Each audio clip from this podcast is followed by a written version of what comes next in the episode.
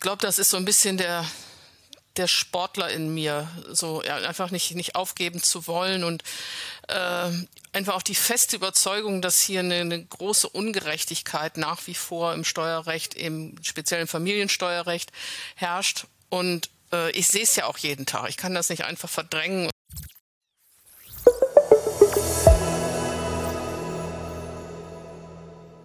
Herzlich willkommen auf dem STK-Kanal Finanzfrauen, Frauen aus Finanzsektor und Wirtschaft im Gespräch.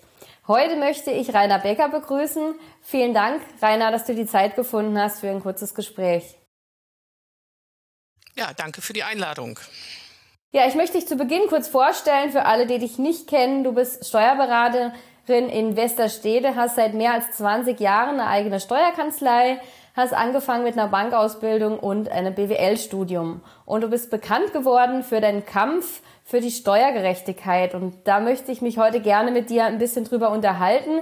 Da hast du dich ja durch alle Instanzen geklagt, angefangen vom Finanzgericht über das Bundesverfassungsgericht bis hin zum Europäischen Gerichtshof für Menschenrechte. Ja, da braucht man natürlich nicht nur viel Mut, sondern vor allem auch Durchhaltevermögen. Und äh, da würde mich mal interessieren, was hat dich motiviert, immer weiterzumachen? Ja, das ist eine gute Frage. Ich weiß gar nicht, ob ich es angefangen hätte, wenn ich es von Anfang an gewusst hätte, dass es ein so langer Kampf und Weg ist, der ja auch noch nicht zu Ende ist. Ich glaube, das ist so ein bisschen der, der Sportler in mir, so ja, einfach nicht, nicht aufgeben zu wollen und äh, einfach auch die feste Überzeugung, dass hier eine, eine große Ungerechtigkeit nach wie vor im Steuerrecht, im speziellen Familiensteuerrecht herrscht. Und äh, ich sehe es ja auch jeden Tag. Ich kann das nicht einfach verdrängen und sagen, äh, wie heißt es so schön, glücklos, nee, glücklich ist, wer vergisst, was nicht mehr zu ändern ist. Ich glaube, da ist was zu ändern. Und weil ich da weiterhin dran glaube, äh, bleibe ich da auch am Ball. Mhm. Vielleicht kannst du kurz in zwei, drei Sätzen ähm, erklären für unsere Zuschauerinnen und Zuschauer, was es denn damit auf sich hat, also für was du dich einsetzt. Naja, steuerlich, äh, juristisch setze ich mich dafür ein, dass äh, alleinerziehende Eltern nicht mehr vom Ehegattensplitting ausgeschlossen sind. Politisch mag ich der Meinung sein, dass das vielleicht modifiziert werden müsste, das Splitting, aber juristisch kann ich nur sagen, ich bin ausgeschlossen von einem Privileg und das halte ich nicht für äh, richtig, so wie die eingetragenen Lebenspartnerschaften sich ja auch in den Splitting-Tarif eingeklagt haben, versuche ich das juristisch für alleinerziehende Eltern auch. Und es geht nicht nur um Alleinerziehende bei meinen Verfahren, sondern es geht allgemein auch für alle Familien darum, dass Kinder im Steuerrecht zu gering berücksichtigt werden. Mhm. Wie lange dauert denn dein Kampf schon an und hast du auch Teilsieger schon errungen? Äh, also der Kampf dauert seit 2008. Und ich habe manchmal das Gefühl, dass so die Laufzeiten von Gerichtsverfahren darauf abzielen, dass man das eigene äh, Ende nicht mehr erlebt. So kommt mir das wirklich manchmal vor. Äh, Teilsiege haben wir zumindest bezüglich der Alleinerziehenden bislang nicht errungen, haben aber noch zwei anhängige Verfahren nach wie vor beim Bundesfinanzhof und auch mehrere vor Finanzgerichten. Ich hoffe da einfach mal auf eine modernere Richtergeneration bezüglich der Kinderfreibeträge haben wir in der Tat einen Teilsieg errungen, dass das niedersächsische Finanzgericht zugestimmt hat, dass die Berechnungsmethode verkehrt ist und das selbst dem Bundesverfassungsgericht vorgelegt hat. Und da liegt das jetzt auch schon seit fünf Jahren. Okay, das ist natürlich eine sehr, sehr lange Zeit. Du warst ja in den letzten Jahren auch in vielen Medien zu finden, sagen wir mal beispielsweise Deutschlandfunk, die Zeit, aber auch im Fernsehen bei Hart aber fair oder Plus Minus. Wie hast du das selbst für dich erlebt? Hast du aktiv äh, Journalisten angesprochen oder sind die alle auf dich zugekommen? Ähm, aktiv habe ich es auch versucht. Da bin ich eigentlich ehrlich gesagt nicht auf große Resonanz gestoßen. Das ist dann mehr, äh, ja, einer hat da mal davon angefangen, damit angefangen, andere haben das wohl gelesen. Also es sind eher Journalisten auf mich zugekommen. Äh, wobei ich fast, klingt nach viel, ich finde es fast noch ein bisschen wenig, also speziell im, im Fernsehen haben wir längst nicht die Präsenz, die die eingetragenen Lebenspartnerschaften sie hatten zu dem Thema, weil wir wahrscheinlich nicht so äh, interessant sind für, für die Medien auch. Und das Thema ist extrem komplex. Und das, das scheuen leider auch viele Journalisten da ranzugehen. Hm. Ähm aus deiner Erfahrung, ich meine, du hast jetzt ja lange geklagt und das hatte ja auch bei dir ein, persönliche Gründe, warum du dich mit dem Thema beschäftigt hast und immer noch beschäftigst.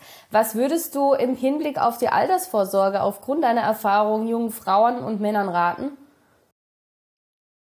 Vor allen Dingen über Geld zu reden das, das ist unheimlich wichtig, dass, dass äh, junge Männer und Frauen, wenn sie sich ja als Paar zusammentun, vor allem wenn sie eine Familie gründen, äh, über Geld zu reden und auch über die Aufgabenverteilung, was das im Zweifel für eine Phase, wo möglicherweise einer länger zu Hause bleibt, für den bedeutet. Äh, ja, ein Altersarmutsrisiko, wenn man dann nicht irgendwie vorsorgt äh, für denjenigen. Äh, denn es gibt irgendwann den Zeitpunkt, wo man das nicht mehr aufholen kann. Drüber sprechen, und äh, nicht einfach darauf vertrauen, dass jede Ehe hält.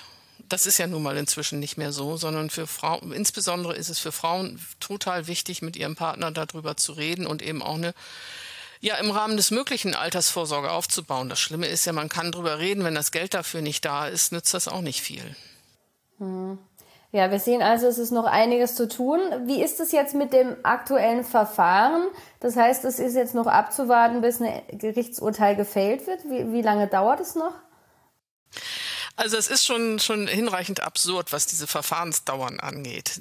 Diese beiden beim Bundesfinanzhof anhängigen Verfahren, die ruhen, weil das Bundesfinanzhof sagt, wir warten erst ab, bis das Bundesverfassungsgericht über die Kinderfreibeträge entschieden hat. Und äh, ja, ich meine, es ist immer eine, eine gerichtliche Vorlage und trotzdem liegt das da seit fünf Jahren. Und seit 2001 sind alle Steuerbescheide in Deutschland bezüglich der Kinderfreibeträge vorläufig.